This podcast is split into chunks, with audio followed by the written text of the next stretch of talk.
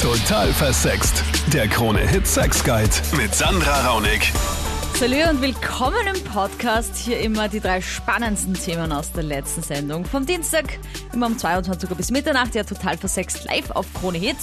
Dieses Mal ähm, mit Psychotherapeutin Dr. Monika Bokrolli bei mir im Studio. Und die Lisa, die fährt mit ihrem Freund und dessen Eltern auf Urlaub. Und äh, was da passiert, will keiner erleben. Ja, dann haben wir halt gedacht, ja, okay, das wäre schön fürs erste Mal.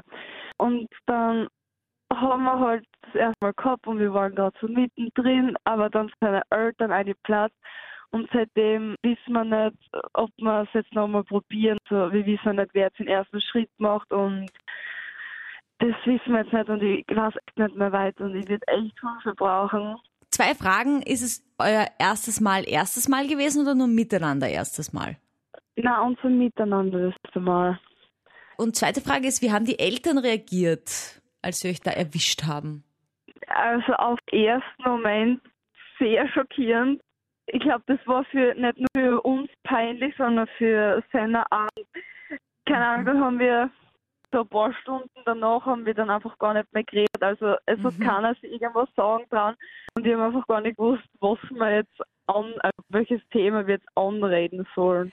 Kennst du das, wenn du in eine Toilette reingehst und es ist schon jemand drinnen? Ja. Wem ist das peinlicher? ich finde immer der Person, die reinplatzt und nicht der Person, die drinnen sitzt. Weil die, die drinnen sitzt, ist eh beschäftigt mit irgendwas. Und, ja. und die Einzige, die sich wirklich entschuldigt, ist eigentlich die Person, die die Türe aufmacht und sagt, oh mein Gott, Entschuldigung. Obwohl eigentlich die Person hätte absperren müssen. Ja? Also eigentlich ist es ja die Schuld von der Person drinnen ist. Also ich finde, es ist ein ziemlich gutes Beispiel, was da abgelaufen ist. Ihr hättet ja auch irgendwie absperren können, habt es anscheinend vergessen im Zuge des Gefechts oder es gab nichts zum Absperren. Ja, genau, deswegen umso mutiger. Das kann dann auch irgendwie sexy sein, wenn so ein bisschen das Risiko ist. Blöd halt, wenn dann wirklich was passiert. Aber peinlicher war die Situation bestimmt für die Eltern. Also die haben sich sicher noch mal hundertfach mehr geschämt als, ähm, als ihr da. Und jetzt ist es aber so, dass, dass ihr es nicht wisst, okay, wenn das jetzt wieder passieren könnte, dann wäre es jetzt noch doppelt blöd und wie ihr da den ersten ja. Schritt wieder machen sollt. Monika, du hast ähm, eine interessante Sache gesagt, die ich gerne ansprechen möchte zum Thema äh, Fixierungen, die von sowas entstehen können. Einfach nur, weil sich immer wieder Leute fragen, woher was kommt. Wird jetzt bei der Lisa nicht der Fall sein, dass es eintritt, weil es nicht das erste Mal war an sich. Also wenn wirklich ein Trauma passiert und wenn jetzt zum Beispiel beim ersten Mal, beim allerersten Mal die Eltern reinplatzen, dann kann das eben so eine seelische Erschütterung sein. Trauma, altgriechisch für Wunde dass man das dann versucht selber zu heilen durch eine Fixierung. Das macht man natürlich nicht bewusst, das ist unbewusst, dass man dann eigentlich bei weiteren Sexualkontakten dieses erste Trauma wiederholt und Zuschauer einlädt oder sich organisiert. Also so Pärchensex wäre zum Beispiel möglich oder dass eben quasi die Erektion und die Erregung nur dann zustande kommt, äh, wenn jemand zuschaut, wenn jemand hineinplatzt. Also dass diese Situation reinszeniert wird. Und wenn das eine Fixierung ist, dann ist es natürlich schlecht. Aber wenn es freiwillig und spielerisch geschieht, dann ist gar nichts dagegen zu genau. sagen. Also Lisa, ich glaube, das wird bei euch jetzt nicht so passieren. Ich meine, du kannst ein bisschen deinen Freund überwachen, was mit ihm so abgeht. Was würdest du da jetzt empfehlen? Wie sollen die beiden das denn angehen? Ich nehme mal an, sowas wie einen Tag wählen, wo die Eltern wirklich im Theater sind oder keine Ahnung was und wirklich nicht nach Hause kommen können. Blöd ist natürlich, wenn ihr sagt, Eltern, wir haben euch hier einen Tisch reserviert, geht's da essen, weil dann wissen die Eltern, was ihr vorhabt und ihr wisst, dass die Eltern es wissen. und ich glaube, das ja. ist vielleicht nicht so sexy dann. Ich bin ja. jetzt keine Immobilienspezialistin, aber ich glaube, da gibt's sicher Auswege und Ausflüchte. Man muss es ja nicht dort machen, wo dann jemand reinplatzen kann. Dann schreibt der Heiko auf der Total Versex Facebook-Page mit einem Thema, das sehr viele betrifft, nämlich äh, der Selbstwert. Er sagt da, ich weiß nicht warum ich selten für eine Frau interessant bin. Wenn ich mal eine kennenlerne und die dann meinen Mitbewohner trifft, dann hat sie Interesse an ihm statt an mir. Okay, ich muss zugeben, ich bin schüchtern, ich weiß selten, was ich sagen soll und ähm, finde auch selten Themen zum Reden mit einer Frau. Leider bin ich auch einfach viel zu klein mit 1,64, aber das ist doch eigentlich völlig egal. Oder einfach zu dick. Was könnte ich machen, um interessanter zu werden? Ja. Du hast natürlich recht, es ist völlig egal, ob du 1,64 bis 1,55, 2 Meter, 1,80. Jeder Mensch hat irgendwas, wo er sagt, das hätte ich gern anders an mir oder da finde ich irgendwie, das ist irgendwie komisch bei mir. Es gibt, glaube ich, kaum jemanden, der 100% mit sich ganz im Reinen ist. Das wäre natürlich schön und irgendwie ein schöner Zustand zu erreichen, kann man auch probieren, aber so, so ganz hundertprozentig zufrieden, das ist ein hartes Stück Arbeit. Aber man kann daran arbeiten. Und was ich da herauslese, ist, dass da doch ein bisschen ein Selbstwertthema ist, weil er schreibt sie extra rein mit der Größe, auch mit dem Körpergewicht. Gibt es natürlich mehrere Menschen da draußen, die äh, sagen, sie, sie finden kein Thema. Dann haben sie noch einen Mitbewohner, der irgendwie attraktiver ist. Das ist ja immer so das Thema. Weißt du, so, wo man sagt, okay, man sucht sich halt gerne Freunde, die ein bisschen unattraktiver sind, damit man selber besser bei Mädels dasteht. Weiß nicht, ob das der Fall ist bei deinem Mitbewohner. Aber gut, jetzt Thema schüchtern sein, Thema kein, mit Frauen nichts reden können. Das ist natürlich nicht besonders förderlich, wenn du eine Frau nach Hause bringst und dein Mitbewohner ist voll die Unterhaltungsbombe und schaut auch noch aus wie Brad Pitt, dann hat man es natürlich schwerer, wenn man schüchtern ist und sich nichts sagen traut. Ja, also der Heiko bringt jetzt vielleicht keine Modelmaße mit, aber er hat ein anderes Problem. Es ist nicht das Kleinsein, sondern er selber scheint sein größter Kritiker zu sein. Also es gibt einfach Menschen, ich habe es ja auch oft bei mir in der Praxis sitzen, die wirken ganz passabel, ganz nett, ganz sympathisch. Und wenn der dann auch noch Stimmung machen könnte, sich öffnen könnte, dann würde ich sagen, wow, toll. Mhm. Aber nein, sie machen sich selber mit ihrem sozusagen inneren Kritiker, den ja jeder Mensch so wie so ein kleines Wichtelmännchen im Ohr sitzen hat.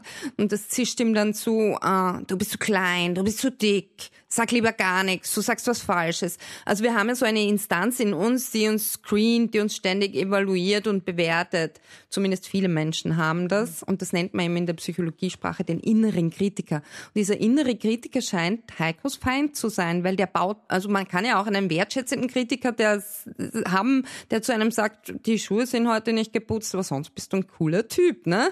Wenn das ja. der, der Heikos innere Kritiker, wenn der so ein Coach wäre, ne? Und äh, Heiko einfach anders über sich denken würde. Ja, die Gedanken sind's, die ihn selber niedermachen. Und dann verschlägt ihm die Sprache und dann gibt es seinem Kumpel die ganze Bühne hm. und der brät dann rein bei der nächsten, unter Anführungsstrichen, Braut, ne? Ja. Und dann bleibt der Heiko außen vor und sagt dann, ja, es ist ja, weil ich so dick bin und weil ich so klein bin. Dabei ist das überhaupt nicht ausschlaggebend, sondern ausschlaggebend ist sein Verhalten und sein Denken über sich selbst. Daraus entsteht das Selbstbild und der Selbstwert. Vor allem, weil die Frau ja mitgekommen ist, um mit ihm ein Date zu haben, Eben. ja, und nicht zu deinem Mitbewohner, lieber Heiko.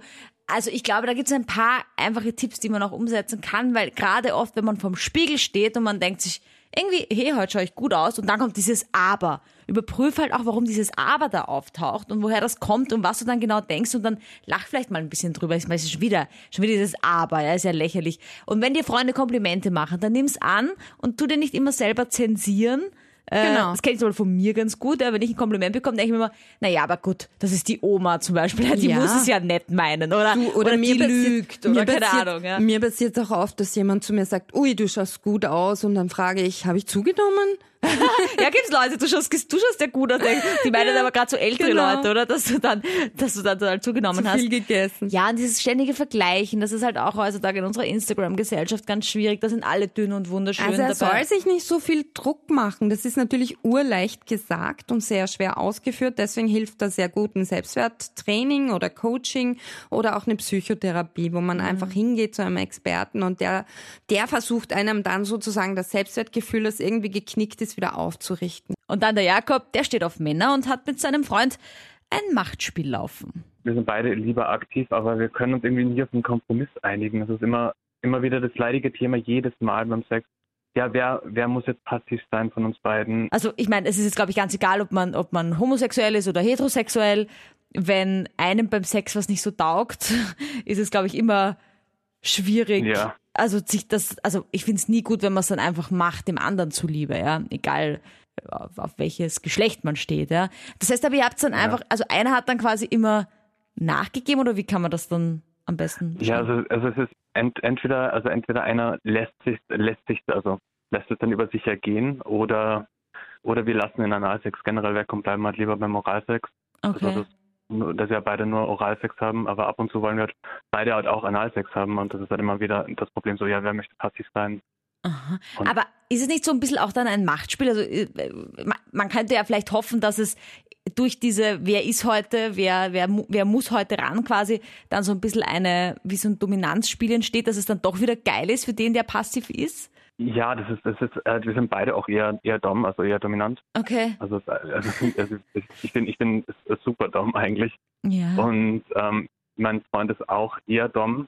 ja. Und äh, ich meine, das ist, das ist schon irgendwie auch geil, wenn wir, wenn wir uns jetzt beide um, im Bett um die Dominanz streiten. ja, ja. Das ist immer wieder gut, aber es ist halt trotzdem immer, immer wieder die, die, Frage so, ja, äh, willst du heute passiv sein oder muss ich heute passiv sein oder lassen wir es halt generell und Ja. halt es macht dann einfach keinen Spaß und man sich immer davor, Also es klingt ein bisschen anstrengend, Ja. muss ich sagen. Also ähm, ich finde es super, dass du nachfragst und ich- was mich jetzt beschäftigt, ist, Monika, ha- hat das dann eine Zukunft, diese Beziehung? Ich meine, jetzt sind sie ja schon drei Jahre zusammen, aber das klingt halt jetzt nicht wie nicht das super romantische Gespräch vom Sex im Bett, so, oh, okay, muss ich halt heute wieder ran, ja.